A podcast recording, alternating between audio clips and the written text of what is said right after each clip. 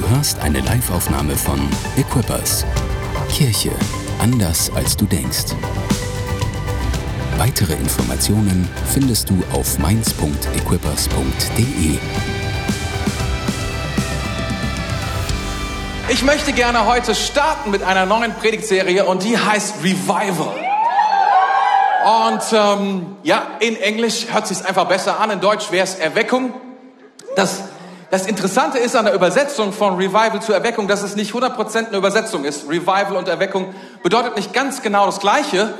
Dennoch in dem, in dem, wo wir, was wir damit meinen oder was wir damit sagen wollen, ist es die richtige Übersetzung. Und ähm, wir werden uns wahrscheinlich den September über darüber unterhalten und möglicherweise sogar in den Oktober hinein. Eigentlich haben wir da eine andere Predigtserie, aber irgendwie, als ich angefangen habe, darüber nachzudenken, dachte ich, meine Güte, das ist schon ein ein unterschätztes Thema. Ich glaube, dass das ist etwas, wo, wo wir vielleicht das ein oder andere noch aufholen dürfen und müssen und uns füllen dürfen mit dieser Hoffnung, die Gott uns gibt in seinem Wort über das Thema Erweckung. Gott möchte etwas Neues tun, etwas aufwecken, etwas neu zum Leben bringen. Und ich glaube, dass es ein, ein Traum ist, der von Gott selbst kommt, den Gott uns gibt. Gott stiftet uns an zu träumen. Kannst du dir das vorstellen? Er stiftet uns an, dass wir große Dinge träumen, die er tun will mit uns und mit dir zusammen. Und ich glaube, ein Traum, den er in uns hineinlegt, ist der Traum von Erweckung. Gott möchte, dass wir davon träumen, dass er, dass er dieses Phänomen wieder bringt. Und ich will gleich darüber sprechen, was es bedeutet. Erweckung, was heißt das, wenn wir das alle gemeinsam erleben, wenn wir das alle gemeinsam sehen? Und es ist gewaltig, wenn du dir anschaust, in der gesamten Geschichte unserer unserer, unserem, unseres Kontinents, unserer Welt, unseres Landes, unserer Stadt sogar, wenn du da reinschaust, und manchmal ist das gar nicht so, dass das die Geschichtsschreibung überall so hochhebt, aber wenn du genau hinschaust, dann merkst du, wow, da hat Gott seine Geschichte reingeschrieben über Erweckung. Und das ist ganz, ganz, ganz erstaunlich. Und ähm, das eine ist, dass Gott etwas tun will mit uns zusammen, überall auf der Welt. Und da gibt es großartige Dinge, die du da sehen kannst. Und das andere, was Gott tun will, er will, glaube ich, auch Menschen ganz persönlich, du ganz persönlich, dein Leben möchte er erwecken. Dein Leben möchte er neu, mit neu mit Leben füllen und neues Leben dort hineinbringen. Davon bin ich ganz und gar überzeugt. Glaubst du das auch? Ich möchte dir kurz sagen, was Erweckung nicht ist, weil das ist immer hilfreich, weil manche Leute, die wünschen sich Erweckung und sagen, oh, Erweckung, das wäre eine großartige Sache. Oder Revival in meinem Leben. Was es nicht ist, das ist das Verschwinden von allen Schwierigkeiten und Problemen. Das ist es nicht, okay? Leider, leider nicht. Wenn du Erweckung in deinem Leben hast, gibt es vielleicht mehr Probleme als jemals zuvor. Weil Gott diese Probleme ja lösen will durch Erweckung und Herausforderungen. Es ist auch kein leichtes Leben, okay? Wenn du denkst, dass du ein leichteres Leben dadurch hast, dass Gott etwas in dein Leben hineinfüllt und das Leben wird leichter, dann tut mir leid, das zu sagen, aber das ist auch nicht Gottes Ziel mit Erweckung. Kein leichteres Leben. Kannst du das mal sagen? Kein leichteres Leben. Kein leichteres Leben, tut mir leid. Auch kein bequemeres Leben. Heutzutage läuft ja alles darauf hinaus, dass Dinge bequemer werden. Die Sitze im Auto werden bequemer, die Couches werden bequemer, die Flugzeuge werden bequemer, alles wird bequemer. Und du kannst viel Geld dafür zahlen, damit es noch bequemer wird. Weißt du, was der erst, der größte Unterschied ist zwischen der zweiten und der ersten Klasse? Bequemlichkeit. Das ist das aller, aller, allergrößte Argument für zwischen Economy und Business und First Class. Außer dass es in der First Class gibt es auch noch so Eier. Ähm, Kaviar. Wer mag Kaviar? Darf ich mal sehen? Ich weiß, ich hatte noch nie Kaviar. Ich würde es gerne mal. Ein Grund, First Class zu fliegen, ist Kaviar, oder was meint ihr? Ja, ich weiß nicht. Auf jeden Fall, das ist das Ding, was Gott uns nicht sagt, was passiert, wenn Erweckung in unser Leben kommt. Ein bequemeres Leben. Oder ein vorhersehbares und sicheres Leben. Ich weiß, das ist ja gerade, liegt uns vielen von uns auf dem Herzen, dass wir irgendwie so in unser Leben so vorschauen können und sagen können, ah, wir werden mit 20 werden wir ganz erfolgreich unser Abitur haben, dann werden wir studieren, dann werden wir mit einem fantastischen Abschluss einen Job finden, mit 26 heiraten, mit 29 Kinder und so wir, wir stellen uns unser Leben häufig so vor und wir wünschten, wir können das so bestimmen. Wir können sagen, so sieht unser Leben aus. Gell? Und dann hätten wir gerne alles ganz sicher, dass wir dann garantiert eine Rente haben und dass wir dann dies und jenes zur Verfügung haben und wir hätten gerne das Leben sicher. Aber ich will dir etwas sagen, Erweckung ist das leider auch nicht. Es gibt auch kein Versprechen darauf, auf ein sicheres und bequemes, vorhersehbares Leben. Auch das ist Erweckung nicht. Wenn du das dachtest, es tut mir leid, aber dann bist du da an der falschen Adresse. Okay, bevor ich euch weiter entmutige, lese ich euch mal ein bisschen was vor von dem Traum, den Gott hat. Und ich glaube, wir lesen einiges darüber in der Bibel. Nicht nur im Neuen Testament, sondern sogar schon im Alten Testament lesen wir von Zeiten, wo Gott auf besondere Art und Weise kommt und darüber spricht, was sein Herz ist für uns.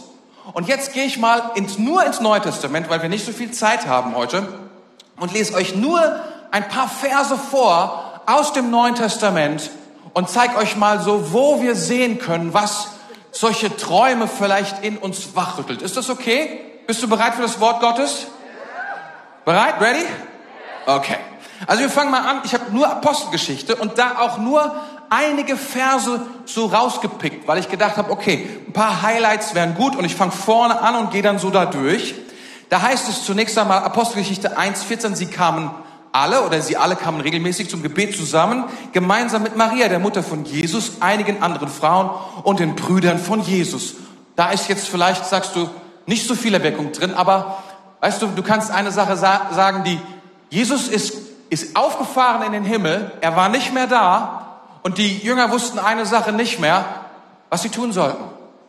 Sie wussten einfach nicht mehr, was sie machen sollten. Das, was sie gemacht haben, sie gesagt, komm, wir beten. Wir kommen zu Gott. Wir wissen, wir brauchen etwas, was Gott uns gibt, weil das, was Jesus getan hat, das Leben, was von ihm ausgegangen ist, jedes, jedes Wort von ihm, jedes Wort von ihm war ermutigend, jedes Wort von ihm war Leben, jedes, jedes, jede Tat, sie haben das, sie haben mit Jesus zusammengelebt. Sie haben gesagt, ich weiß nicht, ob wir es aushalten können, ohne Jesus zu leben. Sie haben gesagt, wie können wir überhaupt nur das Erbe antreten? Wie ist das überhaupt möglich? Und was sie getan haben, sie haben gesagt, das, was Jesus gesagt hat, was Jesus vorausgesagt hat, wir verstehen nicht, was es ist, aber wir brauchen das ganz dringend. Wir brauchen dieses Leben. Wir brauchen dieses Leben. Und dann passiert's. Und dann lesen wir, dass der Heilige Geist kommt, Apostelgeschichte 2, die erste Gemeinde entsteht und dann lesen wir in Vers 41, Kapitel 2, diejenigen, die glaubten, was Petrus gesagt hatte, wurden getauft und gehörten von da an zur Gemeinde insgesamt 3000 Menschen. Sofort, einmal gepredigt, 3000 Menschen. Wahnsinn, oder? Das ist ein ziemlich krasser Start, muss ich sagen. Dafür, dass es nur ein paar Leute waren. Und dann Vers 44, alle Gläubigen kamen regelmäßig zusammen und teilten alles miteinander, was sie besaßen. Sie verkauften ihren Besitz und teilten den Erlös mit allen, die bedürftig waren. Gemeinsam beteten sie täglich im Tempel zu Gott, trafen sich zur Mahlfeier in den Häusern und, gemein, und nahmen gemeinsam die Mahlzeiten ein, bei denen es fröhlich zuging und großzügig geteilt wurde. Du liest ein bisschen was von der Atmosphäre, die da war. Und vielleicht denkst du so, es hört sich so ein bisschen kommunistisch an, weil die haben alle ihre Sachen verkauft und alles verteilt. Aber der Unterschied zwischen Kommunismus und dem, was wir hier finden, hier haben sie es freiwillig gemacht. Okay? Sie haben es freiwillig gemacht, weil sie sich so gefreut haben über das, was Gott in ihrem Leben getan hat. Du liest diese Atmosphäre von Großzügigkeit, die Leute sind gerne zusammen, sie streiten sich nicht, sondern sie haben Freude aneinander. Was für eine gewaltige Atmosphäre. Und als ich das zum ersten Mal gelesen habe, ich kann mich noch erinnern, das ist schon viele, viele Jahre her, aber ich dachte, das, was Jesus hier sagt, das, was Gott hier sagt in seinem Wort, das will ich sehen. Das will ich erleben. Wenn das sein Versprechen ist, ich will es erleben. Dann Apostelgeschichte 3, Vers 9. Die Leute sahen ihn gehen und hören, wie er Gott lobte. Und da sagst du, ja, was ist das jetzt für ein Vers? Es bezieht sich auf die Geschichte davor. Da war ein Mann und der sein Leben lang nichts anderes tat, weil er krank war, weil er gelähmt war und er bettelte. Nichts anderes. Jeder kannte ihn als der bettelnde Mann am Tempel. Er war berühmt dafür. Jeder wusste, das ist der Mann, der jeden Tag dorthin gebracht worden ist, um zu betteln. Und plötzlich, niemand wusste irgendetwas anderes über ihn und kannte ihn in einer anderen, in einer anderen, äh, ja, einen anderen Status, in einem anderen Modus, als dort zu sitzen, weil er nicht laufen konnte und zu betteln. Und irgendwie sauer oder irgendwie traurig zu gucken. Und jetzt sahen sie ihn, wie er Gott lobte und tanzte. Kannst du dir das vorstellen? Gott stellt das Leben auf den Kopf von Menschen. Das ist was, das Evangelium, das ist was Jesus tut. Das ist was Erweckung bedeutet. Gott stellt das Leben auf den Kopf mit Kraft. Dann lesen wir weiter in Apostelgeschichte 4, Vers 4. Doch viele der Menschen, die ihre Botschaft gehört hatten, glaubten daran, sodass die Zahl der Gläubigen auf etwa 5000 Männer anstieg, Frauen und Kinder noch nicht mitgerechnet. Krass, oder? Die Leute haben das Wort Gottes gehört und es ging noch, es ging immer mehr Leute sind dazu gekommen. Das ist ziemlich cool. Und wenn du das liest, denke ich, oh, das will ich auch sehen. Und dann Vers 31. Nach diesem Gebet bebte das Gebäude, in dem sie sich versammelt hatten, und sie wurden alle vom Heiligen Geist erfüllt und sie predigten mutig und erschrocken die Botschaft Gottes. Was für ein powervolles Wort. Kannst du dir vorstellen, du betest und danach, danach gibt es ein Erdbeben? Das ist eine Antwort von Gott, oder? Wo du sagst, wow, das würde ich gern mal erleben. Das ist etwas, das ist eine Dimension, wow, das wollen wir auch erleben. Ich glaube, das steht nicht im Wort Gottes drin, um uns zu sagen, so war das damals, sondern um uns zu sagen, das ist, was ich tun kann. Das ist, was ich meine. Das ist etwas, was ich anzünden will in dir, ein Traum von etwas, was ich noch tun will. Viele Leute sind der Meinung, dass Gott das Beste am Anfang getan hat. Ich glaube, wir missverstehen ihn. Ich glaube, Gott will das Beste am Schluss tun. Das Beste kommt erst noch. Die Bibel, das, die Bibel ist geschrieben, versteht mich nicht falsch, aber ich glaube, Gott ist noch nicht am Ende mit dem, was er tun will. Amen. Ganz und gar nicht. dann heißt es wieder hier in Vers 32, die Gläubigen waren ein Herz und eine Seele. Sie brachten ihren Besitz nicht, nicht als ihr persönliches Eigentum und teilten alles, was sie hatten, miteinander. Das ist krass. Ich wollte es einfach nur mal sagen. Du findest, du findest hin und wieder krasse Ansätze über Ökonomie in der Bibel, muss man durchaus sagen. Einfach eine Atmosphäre von Großzügigkeit, einfach von einer Atmosphäre von, ich möchte teilen, ich möchte, dass alle Menschen von dem haben, was Gott mir gegeben hat. Das ist ein großartiges Verständnis. Oder Apostelgeschichte 5. Immer mehr Menschen fanden zum Glauben an den Herrn. Männer wie Frauen. Das Wirken der Apostel hatte zur Folge, dass man die Kranken auf die, auf Betten und Baren auf die Straße trug, damit, nur damit der Schatten von Petrus auf sie fiel, wenn er vorüberging. Scharenweise strömten die Leute aus den umliegenden Dörfern nach Jerusalem und brachten ihre Kranken und die von bösen Geistern besessenen und alle, alle wurden geheilt. Das ist jetzt ganz ehrlich, oder? Das wäre so, wie wenn sie quasi die Krankenwagen hier vorfahren würden und sagen würden, hey, wir wissen, hier ist das Haus Gottes. Wir bringen die Kranken hier rein, weil wir wissen, wenn Gott kommt mit seiner Kraft, er macht wieder gesund. Das ist, was hier steht. Du denkst so, wow, das ist etwas, was passiert ist. Und Gott fängt an, einen Traum in uns mit diesem Wort, glaube ich, anzufeuern.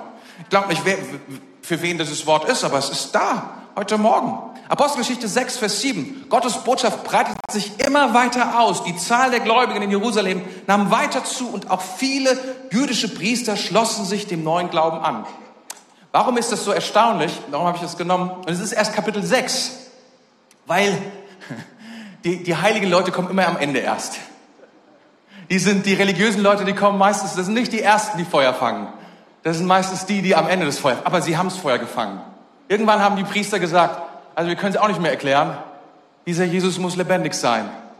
Und das ist ein großes Ding, weißt du, wenn du, wenn du ein Priester wirst, wenn du ein, wenn du ein, wenn du ein Mann Gottes bist und dienst im Tempel, dann hast du dein ganzes Leben mit einer gewissen Vorstellung, mit einer gewissen wie Dinge zu laufen haben verbracht, Theologie vollbracht. Und dann plötzlich kommt dieser Jesus und dieses Evangelium und kommen diese Männer, die Fischer waren. Das waren keine ausgebildeten Leute. Das waren irgendwelche Leute, die keine Ahnung von nix hatten. Das Schlimmste, das war nicht ihresgleichen. Und sie verkündigen Jesus Christus und Zeichen und Wunder passieren. Und es war irgendwann so krass, dass sogar die Priester, und das ist ein großer Schritt, gesagt haben, okay, Jesus Christus lebt. Ab heute gehören wir auch zu ihm. Und du siehst, diese Erweckung wird immer tiefer und immer powervoller.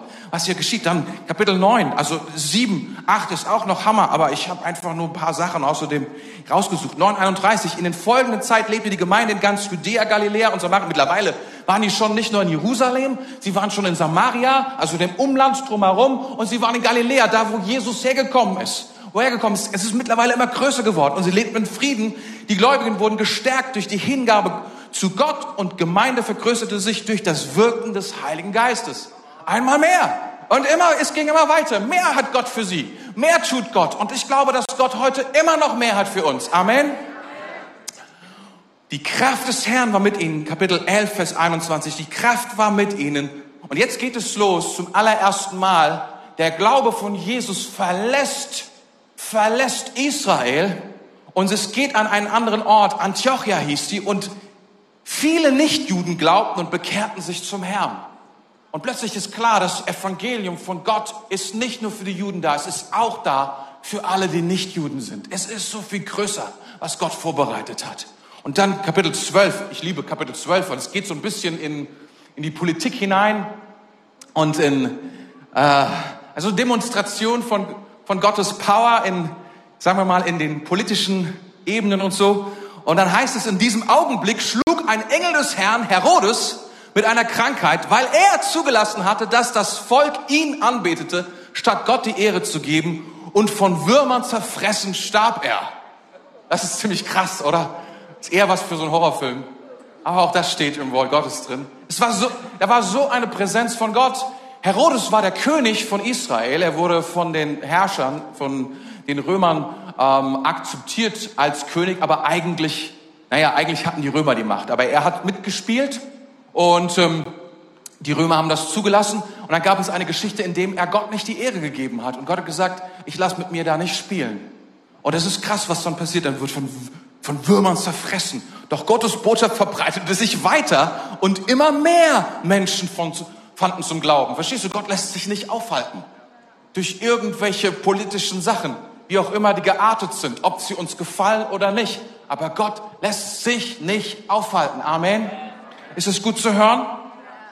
Und jetzt gehe ich mal einen Schritt weiter und das ist mein letzter Vers und dann hoffe ich, dass ich irgendeinen Vers, dass du irgendeinen Vers mitnimmst und sagst, wow, das ist will ich, was ich auch sehen will. Und der ist in Kapitel 19, da sind sie schon in Ephesus, also schon in der griechischen Raum, in der griechischen Welt. So fand die Botschaft des Herrn weite Verbreitung und zeigte eindrucksvolle Auswirkungen. Wir müssen wissen, da war war Paulus war in Ephesus gewesen und es heißt dort, dass er dort ganz Asien hat davon gehört, was das Evangelium ist. Und viele, viele, viele Menschen sind zum Glauben gekommen an Jesus und haben ihr Leben verändert. Die ganze Ökonomie ist zusammengebrochen in Ephesus wegen dem Evangelium, weil die Leute nicht mehr ähm, ähm, die ganzen Götzenbilder gekauft haben, sondern weil sie angefangen haben, zu Jesus zu beten. Deswegen, sie brauchten keine Götzen mehr, sie brauchten keine Opfer mehr, weil sie hatten Jesus. Und der ganze, ganze Businessbereiche sind abhängig gewesen davon und das kam dann zu einem Ende. Was bedeutet also, in Erweckung zu leben? Was bedeutet es, wenn Erweckung in unserem Leben ist? Und ich will es mal so sagen, Revival bedeutet Leben, das zurückkommt, wo kein Leben mehr ist. Revival bedeutet einfach re, revive, wiederbeleben. Leben kommt zurück. Leben kommt zurück in das hinein, wo Dinge eingeschlafen sind, wo Dinge tot geworden sind, wo Dinge passiv geworden sind. Das ist, was Revival bedeutet. Und das deutsche Wort Erweckung ist ein bisschen anders, weil es heißt Erweckung. Es heißt, etwas kommt zum Leben, was still war, was geschlafen hat, was so aussah, als es vielleicht tot war. Und es gibt diesen ganz berühmten Vers im Neuen Testament und den hörst du immer wieder, auch in diesem Zusammenhang, wenn wenn, wenn Menschen über Weckung sprechen oder wenn sie darüber predigen. Und da heißt es, darum heißt es, wache auf, der du schläfst und steh auf aus den Toten, so wird Christus dich erleuchten. Das ist ein sehr merkwürdiges Bild, was, was, was wir hier gezeichnet bekommen von Paulus. Und ähm, es heißt hier, steh auf oder wach auf, der du schläfst, steh aus aus den Toten. Und wenn du weißt, wenn du tot bist, dann kannst du nicht aufstehen. Aber es gibt es gibt Situationen, da siehst, sieht es so aus, als seist du tot. Und Schlafen ist sehr nah dran. Manche Leute schlafen so tief und fest und so ruhig. Man könnte sagen, wie ein Stein, sodass sie aussehen wie tot. Weil du kannst auch Schlafende nicht ansprechen. Die werden nicht mit dir interagieren, zumindest nicht in einer vernünftigen Art und Weise. Vielleicht tun sie irgendwas, aber meistens nicht das, was, was du sie gefragt hast oder worum du sie gebeten hast. Und es ist so ein Bild, es, ist, und es, es, es, es soll uns etwas zeigen. Einmal, hey, schau mal auf deinen Zustand. Da ist Leben, aber Leben es sieht so aus, als ob es abwesend ist, als ob es tot ist. Kannst du dir das vorstellen, eine Leichenhalle und Leute, die da mittendrin, irgendjemand, der nur schläft, fällt es auf? Nicht doll. Man muss schon ganz genau hingucken. Der Unterschied zwischen der Leiche und jemandem, der schläft. Man muss ganz genau hingucken. Und das ist das, was der Zustand ist, wie tot. Und dann heißt es hier, die Verantwortung, die wir haben, ist, steh auf. Steh auf. Steh auf. Und das ist manchmal das, das, das ist der Zustand von so vielen Christen, von so vielen Menschen, die an Gott glauben, dass sie eigentlich verwechselt werden mit denen, die tot sind. Und das ist das Erschreckende. Und, je, und, und das Wort Gottes sagt hier zu dir, steh auf. Kannst du dir das vorstellen? Steh auf, der du schläfst. Steh auf, denn du kannst aufstehen. Du bist am Leben, aber du schläfst. Und der letzte Punkt ist hier, denn Christus wird dich erleuchten. Und es ist so wichtig, dass wir das verstehen, was Erweckung bedeutet. Erweckung ist nicht etwas, was wir machen können, etwas, was wir tun können mit unserem Leben. Intensität aus unserem Leben herauspressen. Das macht Menschen häufig nur kaputt.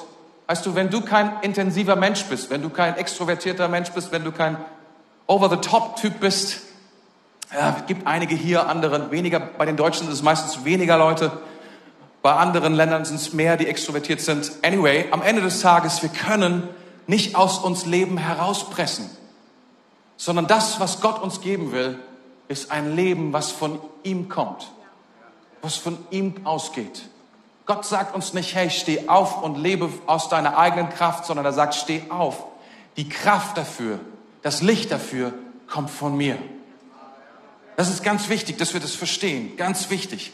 Was ist also Erweckung? Und das möchte ich vielleicht, wie kann Erweckung aussehen? Und um es ganz einfach irgendwie zu, zu bringen, Erweckung bedeutet, so wie wir es benutzen oder so wie ich es auch vorgelesen habe in der Apostelgeschichte, bedeutet eine Intensivierung. Etwas wird etwas nimmt zu, etwas beschleunigt sich. Etwas wird mehr von dem, was vorher weniger war. Es bedeutet, dass ähm, ähm, Erweckung ist eigentlich, sagt das Wort Gottes, ist es die Norm. Eigentlich ist es das, was ist der Zustand, in dem jeder Christenmensch leben sollte. Jeder Mensch, jeder, jeder Jesusgläubige sollte erweckt sein. Das ist, was Gott für jede Person hat. Es gibt keine Person, von der er sich träumt, oh ja, es wäre cool, wenn du schläfst und so aussiehst wie tot. Sondern er möchte, dass du erweckt bist. Das ist der Zustand, Grundzustand. Und deswegen ist die Abwesenheit von Erweckung in deinem Leben eigentlich das, was nicht normal ist. Das müssen wir wissen. Deswegen, wenn das nicht da ist, dann ist das nicht normal. Und der Grund, warum wir Erweckung brauchen, ist das, was wir gehört haben. Es ist eine Apathie in unser Herz gekommen. Es ist ein geistlicher Tod in unser Herz gekommen. Dinge sind uns egal geworden. Dinge sind schwach geworden. Sie sind nicht mehr heiß, weder heiß noch kalt. Sie sind einfach irgendwie, wie Jesus es sagt in der Offenbarung, sie sind irgendwie lauwarm geworden. Das ist was, was das die Abwesenheit ist von Erweckung. Und wenn Gott etwas intensiviert, dann will er vor allen Dingen eine Sache intensiver machen und das ist seine Gegenwart. Er möchte mehr kommen als jemals zuvor. Gott war niemals weit weg. Aber er möchte, dass wir ihn erleben. Er möchte uns nahe sein. Er möchte, dass seine Kraft erlebbar wird für sein Volk wie niemals zuvor. Das ist, was Erweckung bedeutet. Erweckung bedeutet, dass Dinge, dass Dinge, dass Dinge intensiver werden. Dass, du, dass wir nicht nur, wenn wir anfangen zu beten, wisst ihr, ich glaube an das Gebet total. Aber es dauert manchmal, oder? Es dauert manchmal Wochen, es dauert manchmal Monate, bis wir durchkommen und sehen, was Gott tut und dass Gott antwortet. Und ich glaube, eine Intensivierung bedeutet, dass wir beten und nicht mehr lange warten müssen. Dass Gott Dinge tut in einer schnellen Art und Weise. Dass wir große Dinge bitten können und Gott kommt mit seiner Lösung. Ich glaube, dass es Gottes Herz ist, dass das passiert. Eine Intensivierung von Gebet, eine Intensivierung von Sündenerkenntnis. Wie schwierig ist, ist es, Menschen zu überzeugen, dass sie dass sie, dass, dass, sie, dass sie Sünde in ihrem Leben haben, dass sie Gott brauchen. Die meisten Leute sagen, ich bin ganz in Ordnung. Ich brauche Gott doch gar nicht. Wenn Erweckung kommt, dann wird es ganz leicht sein. Menschen werden sagen, wow, es ist wahr, ich brauche Gott so sehr. Nicht, weil ich mittelmäßig gut bin, sondern weil ich unterdurchschnittlich schlecht bin. Vorhin haben wir ein paar Jokes gemacht, weil 16 Leute müssen hier durchs Wasser. Ich habe gesagt, wir fangen am besten mit dem saubersten an und hören mit dem dreckigsten auf. Vielleicht fragen wir mal, wer am meisten Sünde irgendwie auf dem Kasten hat. Haben wir nicht gemacht. War ja nur Spaß. Aber gleich ins, in meinen Kopf ist gekommen, weißt du, es gibt keinen Unterschied. Wenn du weißt, dass du verloren bist, dann kannst du 14 Jahre alt sein und so war es bei mir. Und du weißt, dass du der, der, dass du der Sünder bist, der nicht Gott verdient hat, überhaupt gar nicht. Dass du Gott brauchst so sehr, dass du abhängig bist von seiner Gnade. Das ist, was Erweckung bringt. Menschen sagen, wow, sie brauchst, du musst ihnen keine langen Dinge erzählen, du musst sie nicht überzeugen. Der Geist Gottes kommt und sie hören und sie sagen, ja, das stimmt. Sie hören manchmal nur so wenige Dinge, vielleicht nur ein Lied, sie betreten nur einen Platz, sie hören nur eine merkwürdige Predigt, aber Gott zeigt ihnen, dass sie ihn brauchen. Das ist, was Erweckung tut. Erweckung, was es tut, es ist Wiederherstellung von Freiheit. Wiederherstellung von Beziehungen, Wiederherstellung von Wunden, Wiederherstellung, was ist, was Gott tun will. Intensiver, schneller als jemals zuvor. Jahrelange Seelsorgeprozesse. Gott möchte es schneller machen, er möchte es intensiver machen, er möchte es, er möchte es beschleunigen. Ich glaube, das ist, was Erweckung tut. Ich glaube, dass es es wert ist, dafür zu beten, davon zu träumen, davon, darüber zu glauben, dass Gott das machen will. Dass schneller Durchbrüche kommen, was auch immer wir für Probleme haben, was uns auch immer aufhalten will, was auch immer uns Schwierigkeiten macht, was der Teufel uns auch immer für eine Mauer bereitet hat. Gott will einen Durchbruch schenken. Schneller als jemals zuvor, intensiver als jemals zuvor. Das ist, was ich glaube, was Erweckung tun will, was Erweckung tut. Evangelisation, wie wir es gelesen haben, Menschen, Menschen hören von Gott. Innerhalb von zwei Jahren heißt es dort, war die gesamte Provinz Asien, da haben Hunderttausende von Menschen gewohnt. Wir wohnen, wir wohnen schon seit zehn Jahren in Mainz und noch immer weiß nicht jeder das Evangelium. Wir brauchen Erweckung. Wir brauchen Erweckung. Wir brauchen, dass Gott kommt und den Menschen erzählt und ihnen offene Ohren gibt und sie, und sie hören von dem Evangelium von Jesus Christus, was sich nicht verändert hat. Der Gott, der gekommen ist, der heute ist und der immer sein wird.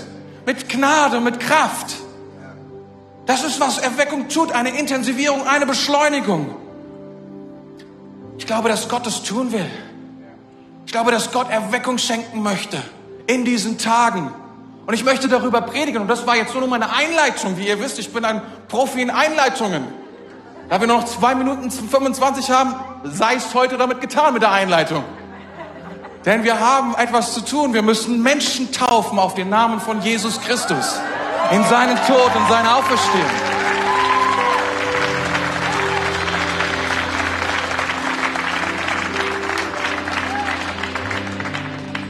Lasst uns glauben, dass Gott Erweckung bringt. Lasst uns beten dafür. Am Ende dieser Woche beginnen wir 40 Stunden Gebet. Das machen wir nicht, weil wir irgendwas Cooles machen wollen, sondern weil wir Hunger haben nach dem Gott, der Erweckung schenkt, der es wieder tun kann, der es wieder tun will, in dieser Zeit, in dieser Stadt, in diesem Land, mit dir. Ich bin davon überzeugt, Gott wird kommen, Gott will kommen. Was wir zuallererst brauchen, ist Hunger nach ihm selbst. Nicht, weil wir müssen, nicht, weil irgendjemand gesagt hat, dass du religiös sein musst, sondern weil du einen Hunger hast nach dem Gott, dem nichts unmöglich ist und der alles tun kann. Lass uns dafür beten, dass das wieder passiert, dass Gebete erhört werden, dass Heilung passiert, dass Menschen zurückkommen zu Gott. Nicht, weil sie intellektuell oder irgendwie anders überzeugt werden, sondern weil der Geist Gottes kommt und sein Wort sie hören und sie sagen, ich komme zurück in sein Haus und sie laufen, weil sie wissen, es ist Gott selbst, der sie überzeugt. Viele von euch, die heute hier sitzen, denen ist genau das passiert denen ist passiert, was diesen Menschen passieren wird.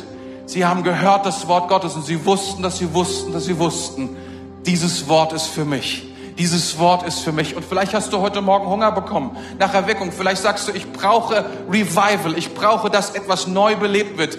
Etwas in meinem Leben ist tot. Etwas in meinem Leben ist dunkel geworden. Hoffnungslosigkeit, Zynismus, Ironie. Irgendetwas ist eingekehrt in mein Herz und verseucht alles, vergiftet mein Leben. Vielleicht hörst du dir nur noch diese furchtbaren Nachrichten an, die sich überschlagen von der Zukunft, die angeblich nicht stattfindet oder die ganz schrecklich wird. Ich will dir sagen, der Gott des Universums hat dich geschaffen. Er liebt dich und er hat Hoffnung für dich. Er ist am Kreuz gestorben vor 2000 Jahren für dich, für deinen Namen. Und du kannst zurückkommen zu ihm. Wenn du glaubst, er schafft es nicht, ich will dir etwas sagen. Er ist gestorben, er ist zerbrochen am Kreuz. Er ist zerbrochen, sein Wille ist zerbrochen im Garten Gethsemane. Sein Leib wurde zerbrochen am Kreuz, sein, seine Seele wurde zerstört. All das wurde zerstört, um die zerstörten Seelen, die aufgeraubten Seelen von dir, von mir zu heilen, wiederherzustellen. Nichts gefällt Gott mehr als ein zerbrochener Geist und ein zerbrochenes, zerbrochenes Herz. So heißt es im Psalm 51. Er liebt es, wenn wir zu ihm kommen. Er liebt es, wenn wir zurückkommen zu ihm, weil er weiß, was es bedeutet, wenn alles zerbrochen ist. Aber er ist auferstanden von den Toten. Er ist auferstanden von den Toten. Wenn du denkst, da ist keine Hoffnung mehr, wenn du denkst, da ist keine Zukunft, Jesus Christus, der Herr dieser Welt, ist auferstanden von den Toten. Alle Kraft, alle Hoffnung, alle Zukunft liegt in diesem Namen, Jesus Christus. Und er kann uns Erweckung schenken und er will dich erwecken. Dein Leben, ganz persönlich, in dem einen Quadratmeter, in dem du dich befindest, soll Erweckung sein, soll Leben sein. Wo auch immer du hingehst, Gott ist mit dir, mit seiner Güte, mit seiner Gnade. Er ist mit dir. Wenn du sagst, das ist, was ich will, ich will Erweckung, ich habe Hunger, ich brauche mehr von ihm, ich will mich ausstrecken, dann würde ich so gerne für dich beten. Himmlischer Vater, wir kommen vor dich in diesem Augenblick und wir danken dir, wir preisen dich für alles, was du tust. Wir danken dir für deine gewaltige Kraft, mit der du diese Welt gemacht hast. Diese Welt und die Zukunft dieser Welt liegt in deiner Hand. Das sprechen wir aus. Und wir sagen, du hast uns gemacht und wir kommen heute zurück zu dir. Wir kommen heute zurück zu dir und wir, wir wenden uns an dich und an deinen Sohn Jesus. Jesus, danke, dass du für uns gestorben bist. Jesus, danke, dass du alles für uns gegeben hast. Jesus, danke, dass du deinen Geist ausgießt. Heute noch. Heiliger Geist, wir laden dich jetzt ein. Komm. Komm, Heiliger Geist. Im Namen von Jesus, deinem Sohn, Heiliger Geist, wir bitten dich. Hilf uns. Hilf uns umzukehren. Hilf uns, unser Leben dir anzuvertrauen. Hilf uns, dich zu sehen, die Hoffnung zu sehen, die Kraft zu sehen, die Zukunft zu sehen. Wir ehren dich, Jesus. Preisen dich. Heiliger Geist, und wir laden dich jetzt ein. Wir wollen mehr von dir. Gib uns einen Hunger, einen Durst nach deiner Gegenwart. Gib uns einen Hunger und einen Durst nach dem, was du tust. Nach dem, nach dem, was deine Kraft tun kann. Herr, wir brauchen mehr von dir. Mehr von dir, Herr. Hier, jetzt. Heiliger Geist, komm. Wo auch immer wir gerade stehen, wir sind nicht bereit. Wie könnten wir? Aber du machst uns bereit. Wir laden dich ein, füll uns. Füll uns, Herr, mit deinem Geist. Wir brauchen dich. Jesus. Danke fürs Zuhören. Weitere Informationen findest du auf mainz.equippers.de.